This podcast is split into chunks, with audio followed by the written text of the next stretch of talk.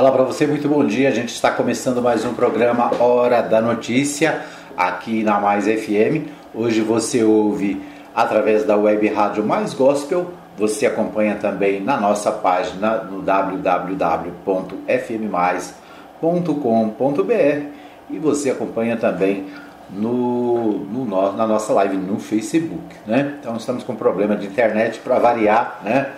E por isso na Rádio Mais FM 87.9 agora pela manhã o programa não será apresentado, né? Nós estaremos é, ao, a, com a nossa reprise às 20 horas, aí sim, na 87.9, na é, web Rádio Mais Gospel. Você pode acessar às 20 horas, logo depois da Voz do Brasil. Né? Infelizmente a internet não ajuda, né? muita dificuldade agora pela manhã aqui com a nossa internet né? e com contato com os estúdios da Mais FM. Né? Nós que estamos fazendo o nosso programa em home studio, né? por causa da pandemia, a gente continua no home studio e, portanto, hoje na web Rádio Mais Gospel e pelo Facebook, além dos aplicativos, né? aí sim você vai encontrar a web Rádio Mais Gospel e poder ouvir o nosso programa agora pela manhã, tá bom? É isso aí. Então vamos ver se a gente consegue aqui, apesar da internet estar com fraquinha, fraquinha, né? A gente torce pelo 5G, né? Que o 5G venha logo, né? Para gente resolver essas questões. Muito bem. A gente começa o nosso programa destacando o futebol. Ontem teve seleção brasileira, né? Ontem a seleção brasileira foi é, estava em campo em São Paulo com a é, com, com quem mesmo? Com a Colômbia. Nós vamos a São Paulo com Humberto Ferretti, ele traz informações sobre o jogo, o jogo de ontem. Vamos ouvi-lo.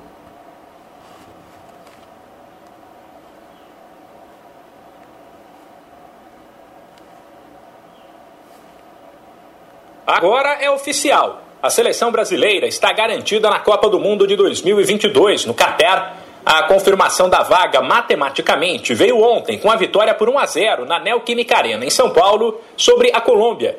Gol de Paquetá. Às cinco rodadas do fim, portanto com 15 pontos em disputa, a seleção lidera as eliminatórias com 34 pontos. 18 a mais que a Colômbia, que neste momento, com o quinto lugar, iria para a repescagem. Depois da partida, o técnico Tite falou mais aliviado sobre o momento do Brasil ele se mostrou bastante satisfeito com a possibilidade de comandar um ciclo inteiro, ou seja, toda a preparação entre uma Copa e outra, algo que não aconteceu em 2018, já que ele assumiu o cargo em 2016. O treinador deixou claro que isso faz diferença. Fazer um ciclo inteiro, coisa que na oportunidade anterior não foi feita, foi isso que me moveu, afora o convite feito pela seleção. Eu não fui me oferecer para a seleção, eu trabalhei para chegar peguei na metade do, do processo, fomos até o final, você sabe toda a história. Fui convidado depois de novo para fazer um processo inteiro, tal qual eu fiz no Inter, no Caxias, no Veranópolis, no Grêmio, no Corinthians. Tá? E aí eu pensei, pensei, pensei, digo, poxa, talvez essa minha trajetória profissional ela me permita fazer um, um período inteiro. É isso que é isso que me move. Sob o comando de Tite, o Brasil tem 50 vitórias, 12 empates e somente 5 derrotas. Ontem a atuação não foi das melhores. O primeiro tempo foi travado e a seleção sofreu com a boa defesa da Colômbia. No segundo, quando saiu o gol, Tite abriu mais a equipe e a entrada dos garotos Matheus Cunha, Anthony e Vini Júnior deu mais fôlego ao time. Mas o destaque mesmo foi Paquetá, que vive grande fase no Lyon e se firma como o articulador da seleção. Não apenas pelo gol, mas porque ele se apresentou, tentou tabelas, enfiadas de bola e até recuou para ajudar Casimiro, quando necessário. Tite também falou sobre Paquetá. E o abraço que eu dei nele ali foi no que eu digo: Paquetá, tu é um articulador esquerdo, tu é um meio-campista. É... e aí eu brinquei assim, porque às vezes ele joga de nove na equipe dele, certo? Eu digo, o que tu é? Ele disse assim, ele disse, onde tu precisar, eu, tô. Não é bem assim, eu sei. Mas a gente pode, em cima das, das necessidades da equipe, nós estávamos com uma liberdade maior nessa chegada de um homem central. Aí tu pode utilizar o jogador que ele é, versátil sim, produzindo bem sim. O próximo compromisso do Brasil será na terça-feira, fora de casa, contra ninguém menos que a Argentina. De São Paulo, Humberto Ferretti. Muito bem, nós ouvimos aí então Humberto Ferretti, direto de São Paulo, trazendo né, as informações sobre o jogo de ontem, Brasil e Colômbia e né, a classificação é, antecipada, vamos dizer assim, do Brasil, né, de acordo com os cálculos matemáticos feitos aí pelo, pelo Humberto Ferretti. Né?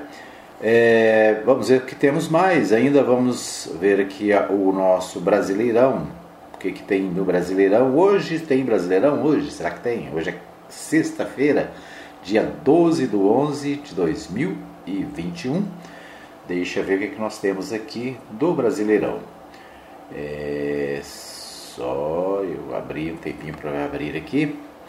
Né? Então, jogos do Brasileirão. Ontem teve Flamengo 3, Bahia 0, né? pelo, pelo Brasileirão Série A. E hoje não tem nenhum jogo. Amanhã sim. Amanhã tem Atlético Goianiense e Santos. Tem América e Grêmio. Tem Internacional e Atlético Paranaense. Red Bull Bragantino e Fortaleza.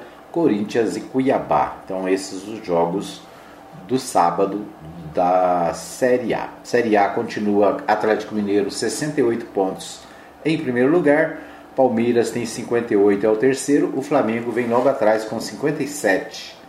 Aliás, o Palmeiras é o segundo, né, o, o, é, com 58, 10 pontos atrás do Atlético.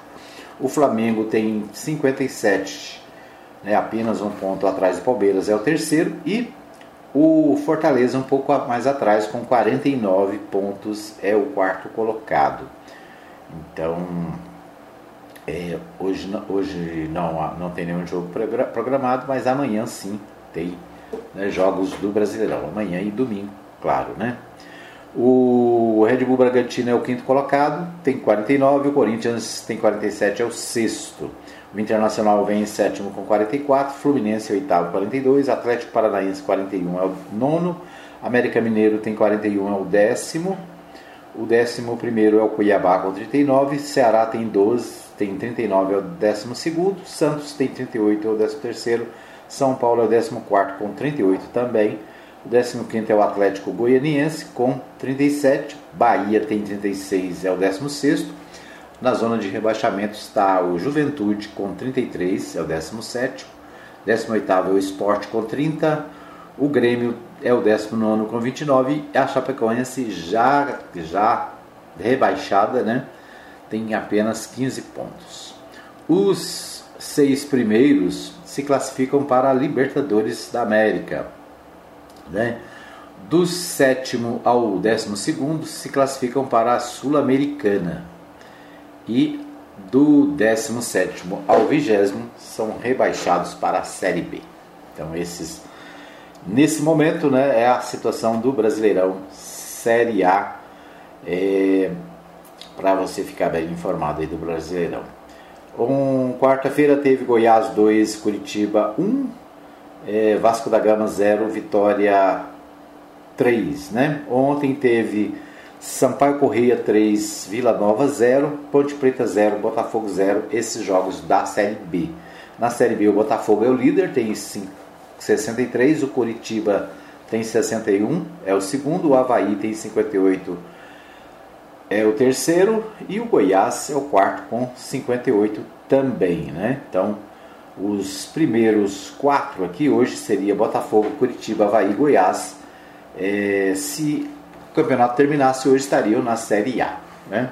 Então, Goiás é, aqui, né? se tudo terminasse hoje, estaria na Série A do ano que vem. Né? Mas como não acaba, né? vamos aguardar, porque o campeonato só acaba quando termina, como diziam por aí. Muito bem, esses os destaques do nosso Bola na Rede de hoje. Vamos aos principais sites de notícias na nossa pauta nacional. Nossa pauta nacional a gente começa com o portal G1, COP26, novo rascunho do acordo final atenua referência a combustíveis fósseis. Texto pressiona países a serem mais ambiciosos para combater o aquecimento global e mantém menção inédita a combustíveis fósseis, mas usa linguagem mais fraca do que a primeira versão. Então, um segundo rascunho do acordo final da COP26, conferência do clima das Nações Unidas, que está sendo realizada na Escócia, foi divulgado na manhã desta sexta-feira, dia 12, portanto, hoje, último dia do evento. O, a versão final ainda está sendo negociada por representantes dos quase 200 países que participam da conferência.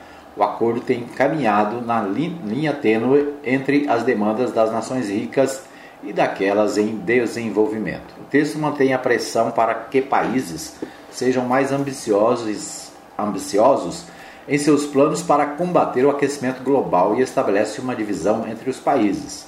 O rascunho também mantém a menção inédita de a combustíveis fósseis e a demanda básica de que os países estabeleçam promessas climáticas mais duras em 2022, mas usa uma linguagem mais fraca do que a primeira versão do acordo para cobrar o fim dos subsídios a essa fonte de energia. A menção ao carvão não foi suavizada. A mudança fica expressa na inclusão da palavra ineficientes, termo que não consta do rascunho anterior divulgado na quarta-feira. A supressão progressiva da energia produzida por carvão e dos subsídios ineficientes aos combustíveis fósseis. Né? Outra, outras, em outras palavras, né, a COP26 é, assim como todas as outras, buscam diminuir a vamos dizer assim, diminuir a dependência dos países dos, dos, é, dos fósseis, né? por exemplo, o petróleo, né? então, o carvão, o petróleo, que causam muita poluição. Né? Então, a, a tônica desses encontros normalmente é essa, né? é preciso diminuir o, a produção de gases né, que prejudicam a humanidade. Né?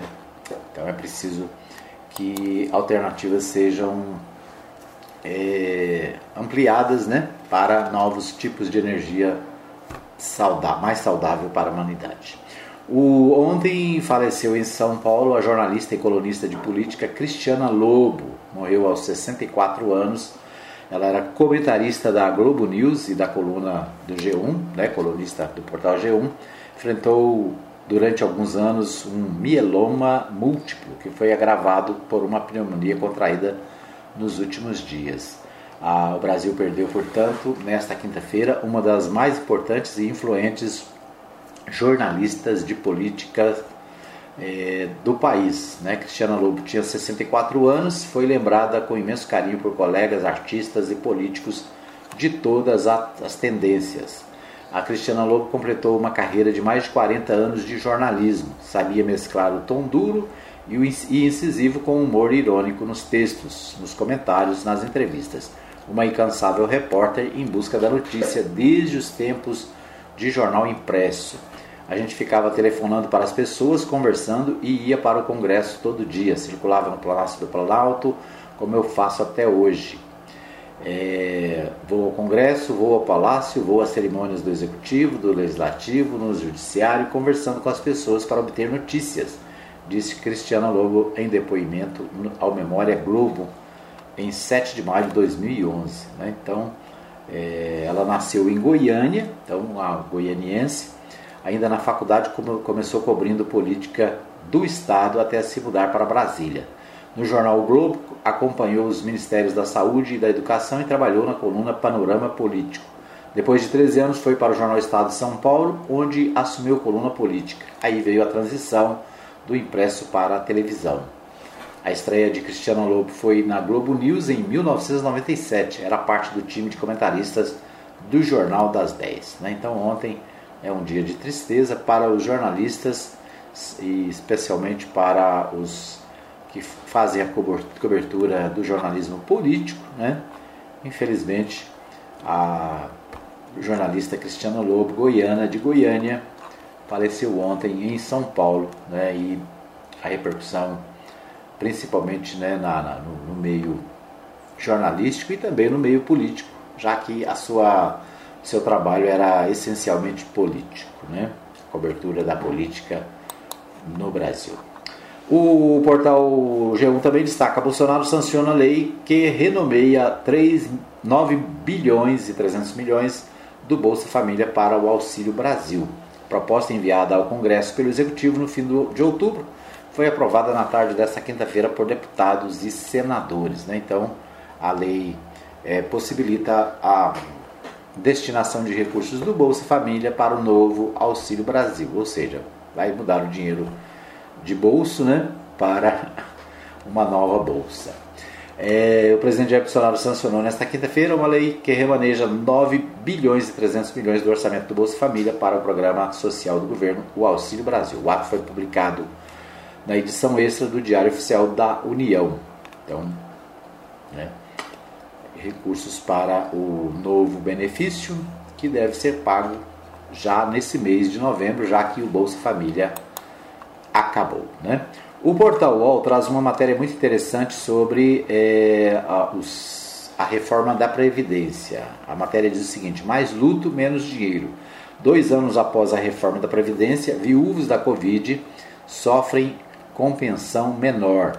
Há dois anos, o Congresso aprovou a reforma da Previdência com regras mais duras para pensões por morte e aposentadorias por invalidez. Três meses depois, a Covid chegou ao Brasil e a mudança atingiu em cheio a renda de famílias de mortos eh, e de pessoas que ficaram incapacitadas para o trabalho. Nas pensões por morte não houve regra de transição.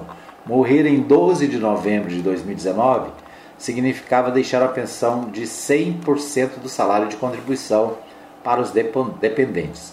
Morrer no dia seguinte, né, portanto no dia é, 13 de novembro de 2019, quando a nova lei passou a viger, né, entrou em vigor, morrer no dia seguinte já poderia reduzir a pensão em mais de 60%. O mesmo vale para aposentadorias por invalidez, né, incapacidade permanente, decorrente de sequelas da Covid. Segundo o levantamento do UOL, a partir dos dados do INSS, o Instituto Nacional do Seguro Social, revela-se que o número de pensões previdenciárias disparou nos últimos três anos. De janeiro a setembro de 2021 foram 338 mil pensões para famílias de trabalhadores urbanos, 62% a mais do que o mesmo período de 2019.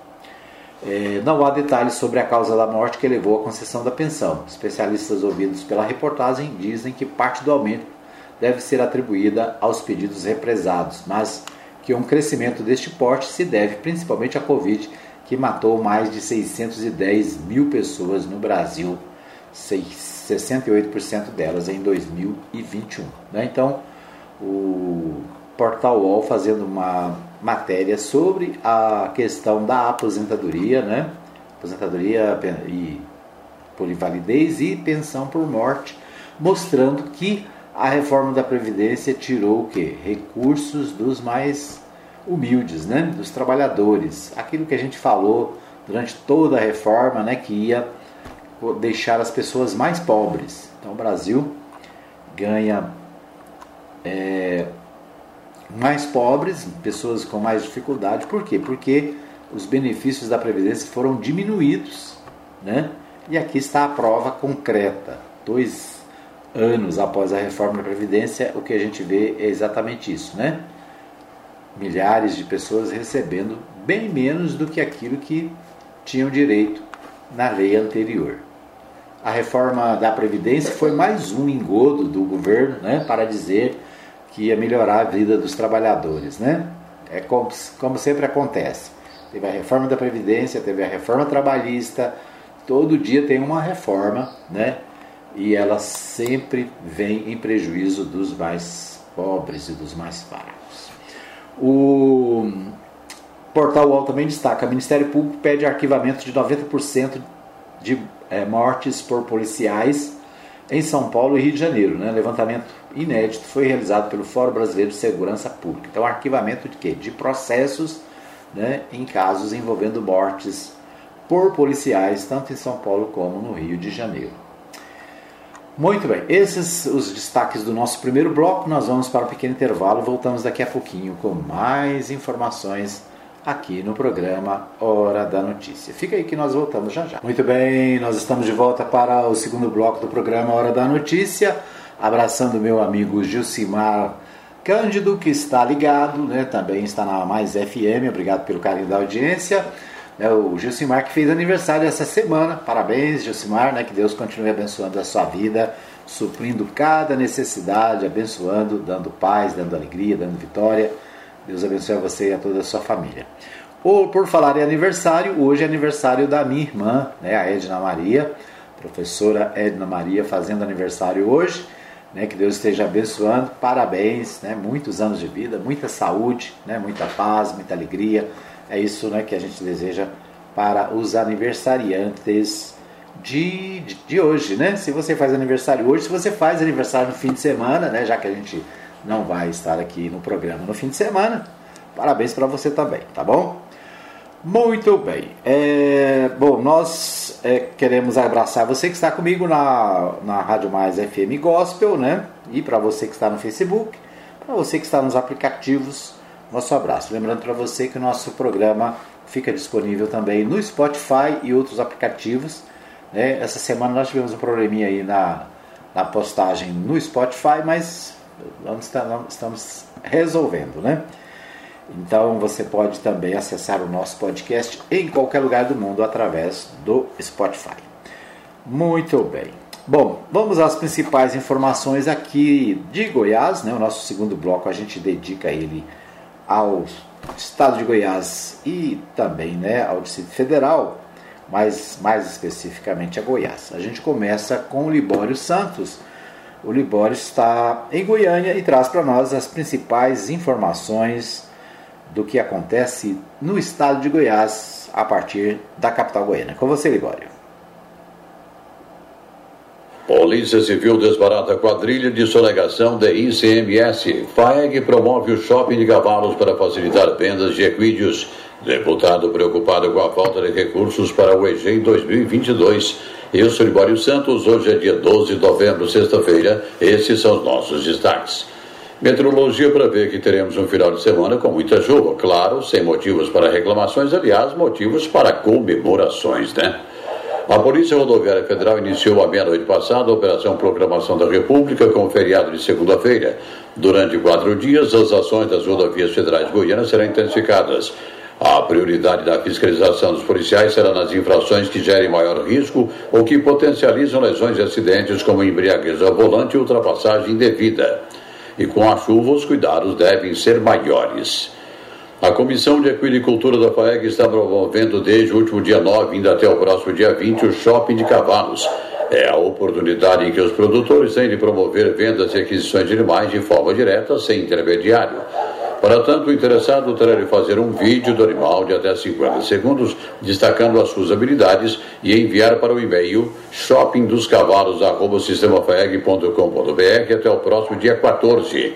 Ana Amélia Paulino é presidente da Comissão de Equidicultura da FAEG e dá mais detalhes. Pela primeira vez na história, uma Federação da Agricultura e Pecuária propicia ao produtor rural utilizar as suas redes sociais para que ele possa divulgar os seus produtos dentro da propriedade para outros produtores. Então, é a FAEG, né, a casa do produtor rural, propiciando um produtor que tem um cavalo ali dentro da propriedade dele, que ele filme esse animal e o sistema FAEG disponibiliza essas imagens, isento de comissão, sem qualquer intermediação do sistema custo zero para o produtor rural. É um projeto que visa aproximar produtores rurais, né? Ele trazer melhoramento genético para dentro da propriedade dele, ele melhorar a tropa e, com isso, é claro, aumentar a eficiência produtiva da propriedade rural.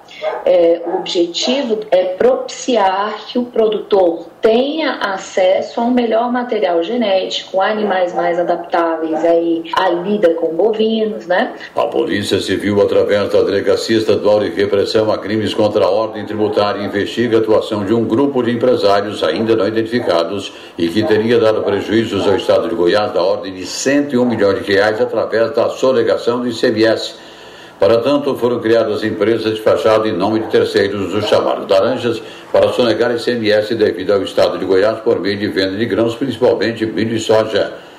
60 milhões de reais em nome das pessoas que foram detidas foram bloqueados. Uma das cinco apostas ganhadoras da Mega Sena é de Goiás e cada uma leva 18 milhões de reais. Nada mal para encerrar o ano, né? O presidente Jair Bolsonaro, pressionado pelo aumento da fome e da inflação, lançou um programa de doação de alimentos por empresas tendo a isenção do ICMS como contrapartida. Quando o prazo de validade dos alimentos vence, eles são incinerados, mas o pagamento de impostos. Nesse caso, as empresas poderão doá-los sem pagar o ICMS, mas antes da data de vencimento. O programa se chama Brasil Fraterno Comida no Prato. Sinais da crise. As vendas do comércio goiano nesse ano estão 7,5% menores do que no ano passado, auge da pandemia. A Assembleia Legislativa discute a proposta do orçamento do Estado de Goiás para 2022. A Comissão de Finanças e Orçamento está promovendo reuniões regionalizadas e já esteve em São Miguel do Araguaia, onde alguns cursos da UEG estão sendo fechados.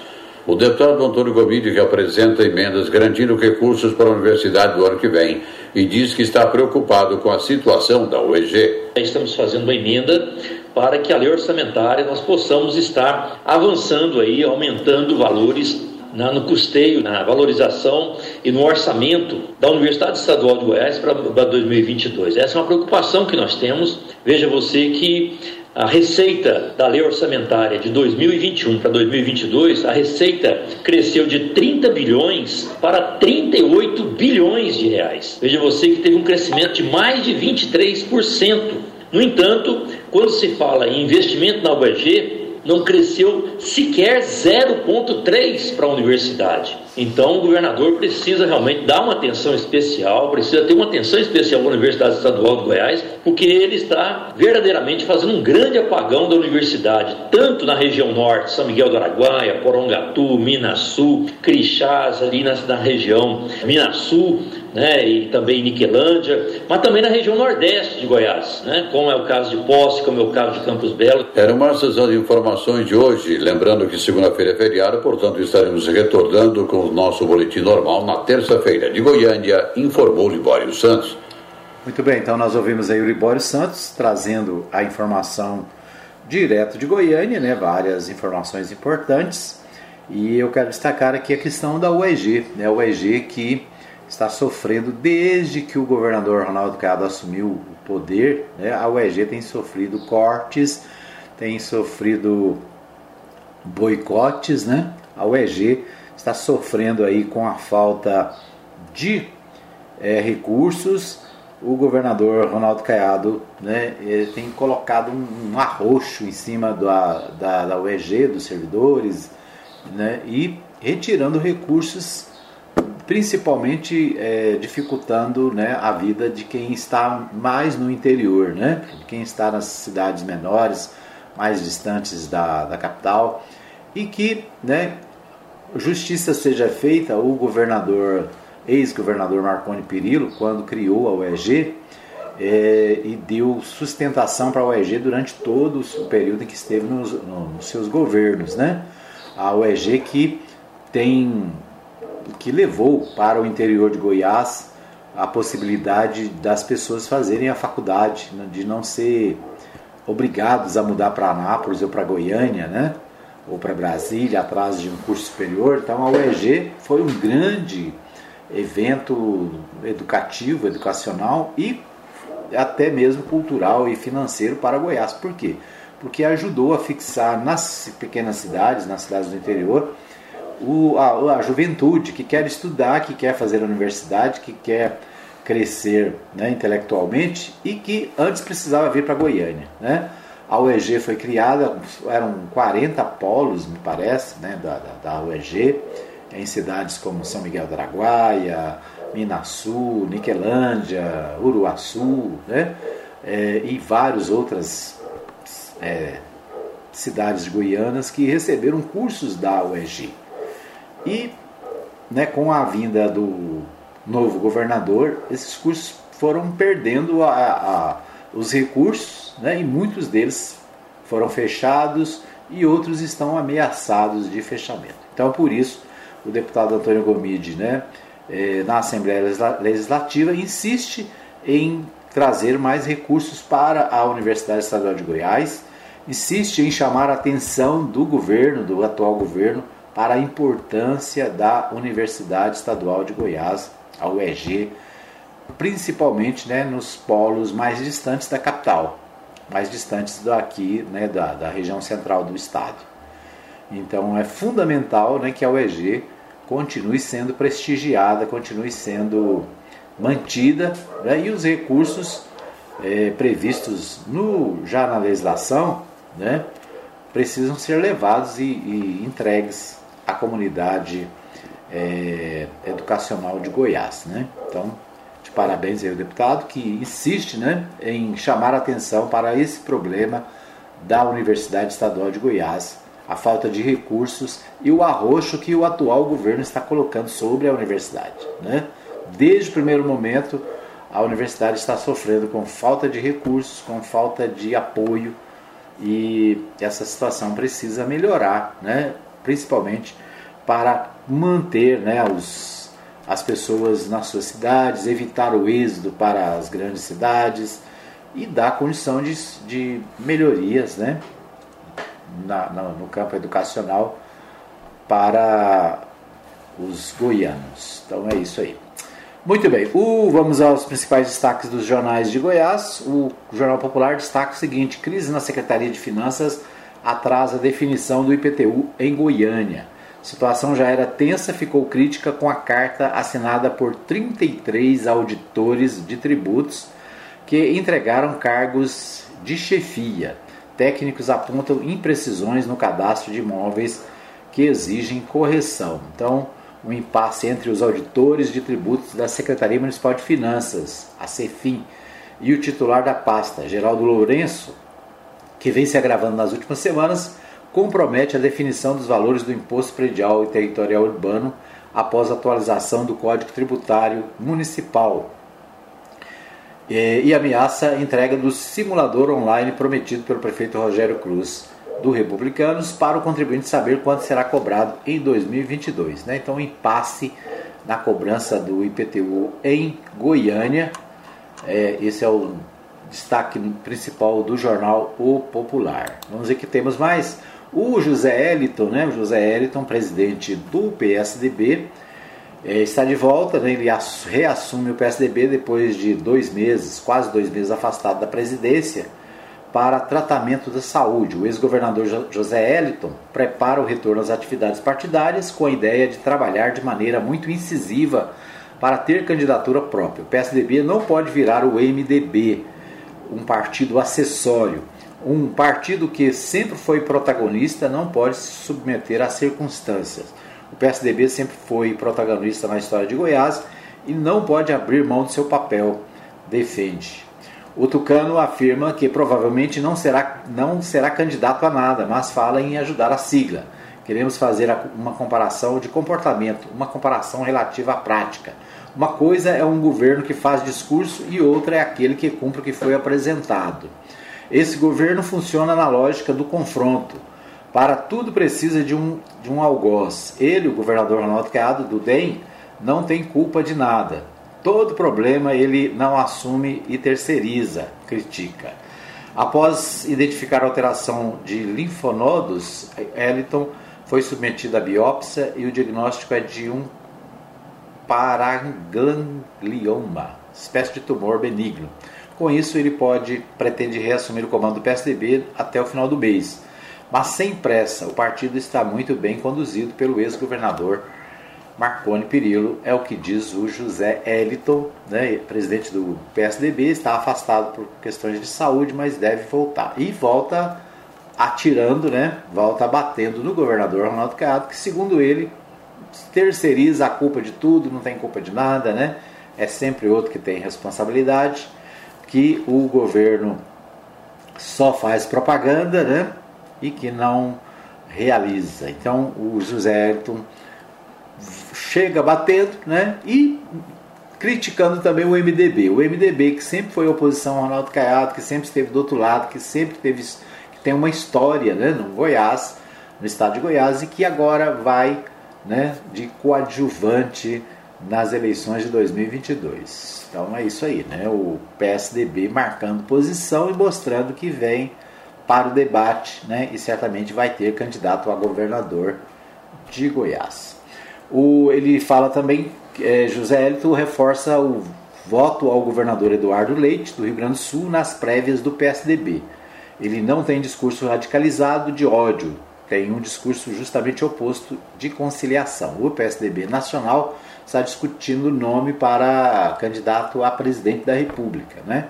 e a disputa está entre o governador do Rio Grande do Sul, o Eduardo Leite, e o governador de São Paulo, né, João Dória. Então, o José Elton de Goiás né, se posicionando aí a, a, favor do Eduardo Leite, que é do Rio Grande do Sul. Né? PSDB então discutindo também o nome para a candidatura a presidente da República em 2022.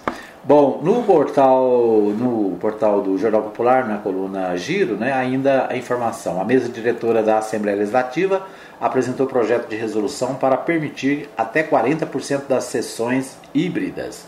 O presidente da Casa, Lissau Vieira, do PSB, disse que pretende utilizar delas em momentos de convocação extraordinária ou na reta das eleições.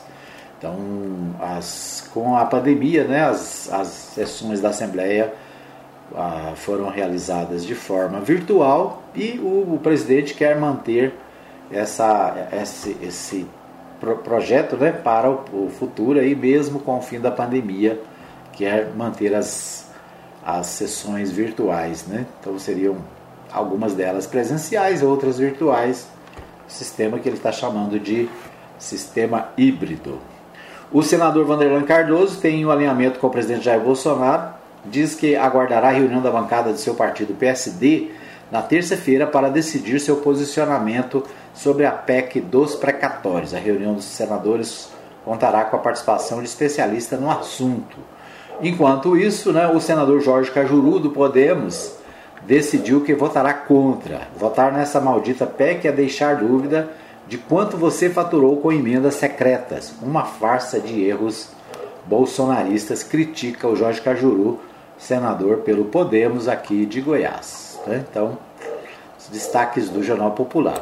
O Diário da Manhã eh, destaca o seguinte: volta do mutirão em homenagem a Iris Rezende. O governador informa que o primeiro evento será realizado no dia 20 de novembro na região noroeste de Goiânia. Então, né, o Iris Rezende, que ficou conhecido né, com os mutirões, nós falamos aqui sobre isso essa semana. O Iris Rezende, que faleceu essa semana também, né, aos 87 anos.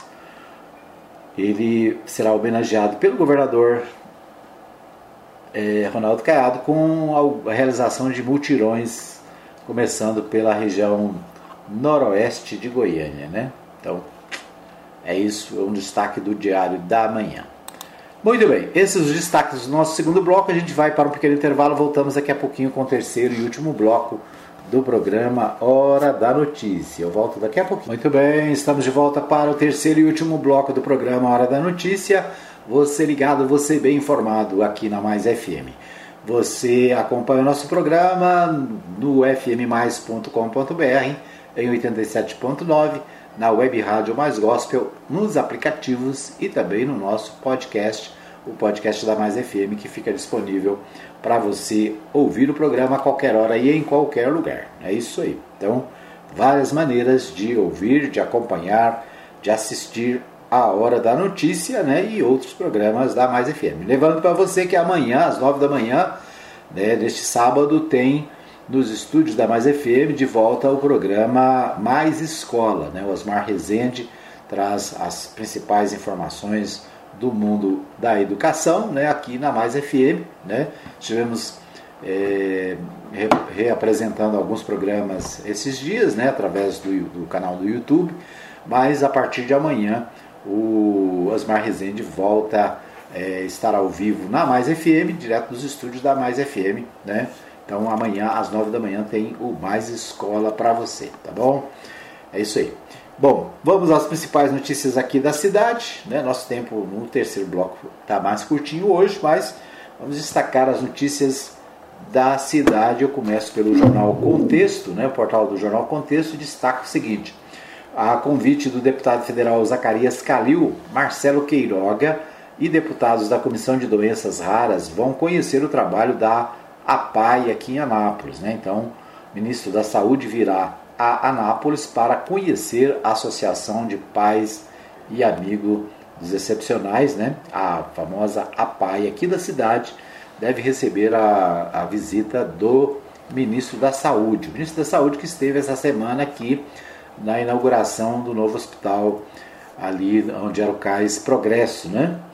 É, Calil disse que ele e os demais deputados, que fazem parte da Subcomissão Especial de Doenças Raras da Câmara dos Deputados, virão acompanhados do ministro Queiroga para visitar a entidade que tanto contribui para a sociedade. Fundada em setembro de 1969, a Pai Anápolis educa centenas de crianças com deficiência intelectual e atua em questões ligadas à assistência social, educação, saúde e inclusão da pessoa com deficiência, além de ser referência no diagnóstico de tratamento de doenças raras no centro-oeste brasileiro. Então, a Pai Anápolis deve receber nos próximos dias então a visita do secretário da Saúde, né, a Pai que tem feito um grande trabalho na cidade, né? Todo mundo reconhece o trabalho que é feito por essa associação beneficente da cidade.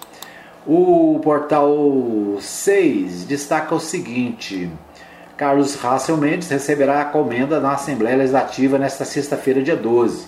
Comenda na Bissalum é de propositura do deputado estadual Hélio de Souza e será concedida em homenagem aos trabalhos de Carlos Rassel Mendes como médico no estado de Goiás, né, pelo, como reconhecimento pelo trabalho e contribuição para a medicina do estado de Goiás o reitor da Universidade Evangélica de Goiás, Unievangélica, o médico Carlos Assel Mendes, receberá a comenda Nabi Salum, concedida anualmente a sete médicos goianos de destaque em sua atuação. A cerimônia será nesta sexta-feira, às 20 horas, na Assembleia Legislativa. A comenda ela é concedida desde 2017. O projeto que institui a honraria da casa é de autoria do deputado Hélio de Souza. As indicações dos agraciados são feitas pela Associação Médica de Goiás, Associação dos Hospitais do Estado de Goiás, Associação dos Hospitais de Alta Complexidade de Goiás, Sindicato dos Médicos, Academia Goiana de Medicina, Mesa Diretora da Alego e Comissão de Saúde da Assembleia Legislativa de Goiás. Carlos Mendes foi indicado pela Associação Médica de Goiás. Né? Eu me sinto muito honrado por ter sido indicado dentre profissionais de excelência do nosso Estado. A iniciativa do deputado Hélio Souza demonstra seu reconhecimento e valorização dos médicos do nosso Estado. Meu sentimento é de gratidão, declara o médico né, e atual é, reitor da Universidade Evangélica aqui de Anápolis, a Uni Evangélica. Né? Então, aqui um breve currículo dos, do Dr. Carlos Mendes, né, ele que foi secretário de saúde do governo Marguito Vilela, é, de 95 a 97, secretário de integração do desenvolvimento social da Prefeitura Municipal de Anápolis em abril de 2002.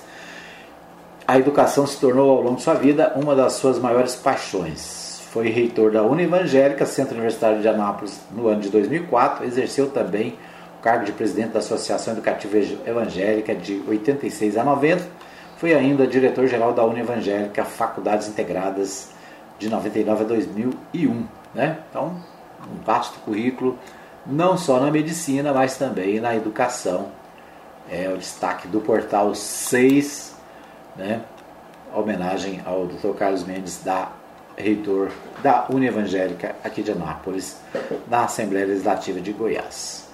O portal de Anápolis né, também traz aqui informações, ainda, é, ainda repercute a morte né, da cantora Marília Medonça e Saniago deixa buraco aberto na, na, no bairro em Anápolis. Então, informações do portal Anápolis. O portal, o portal Anápolis, né? O portal de Anápolis é um, o portal Anápolis é outro Portal de Anápolis destaca: Feira do Procon Anápolis já renegociou mais de meio milhão de dívidas. Então, o Portal Anápolis repercutindo aqui a feira do Procon, né, o, o Procon de Anápolis está fazendo uma feira com renegociação de dívidas. Várias empresas participam né, e também é, a Enel participa também desse processo. Né, já nos três primeiros dias do evento foram negociados R$ 592.942,11 em quase 300 atendimentos. A empresa que mais recebeu consumidores foi a Enel, que atendeu 63 cidadãos e o valor renegociado foi de mais de 156 mil reais. Então é isso, né? O Procon Anápolis com esse mutirão de negociação de dívidas é, aqui na cidade. Deixa eu ver o que temos mais aqui. Nosso tempo está se esgotando aqui. Deixa eu ver o que, que temos aqui. Mais informações é, do Portal 6. Traficante que matou o filho adolescente de usuário em Nápoles, enfim, está preso. Vítima tinha apenas 14 anos. Foi alvejada por diversos disparos ao sair no portão de casa. Então, notícia de violência também no Portal 6. Deixa eu ver o que mais. É isso, né? Então esses os destaques de hoje. Lembrando para você que na segunda-feira é feriado, né? De é, 15 de novembro, né? Proclamação da República. Nosso programa voltará na terça-feira a partir das 8 horas, se Deus quiser, aqui, né? Para você que nos acompanha em 87.9 e nos demais canais da Mais FM. Um abraço para todos que nos acompanharam nessa manhã. Um abraço mais uma vez para o Gilcimar é, Cândido, que nos acompanha desde o início do programa. Um abraço também para Maria Nova Silva, que deseja um bom dia a todos. Um bom final de semana, que Deus abençoe a você que nos acompanha de alguma maneira. Né? A gente volta na terça-feira, se Deus quiser, logo depois do feriadão, com mais informações, mais notícias aqui na Mais FM. No final de semana, programação né, com muita notícia, informação, muita música e diversão para você. Ok? Um abraço a todos. A gente volta a, na terça-feira, né, amanhã não, né? Na terça-feira, se Deus quiser, com mais um programa Hora da Notícia. Um abraço para você, obrigado pela audiência e até segunda, se Deus é terça, né? Se Deus quiser.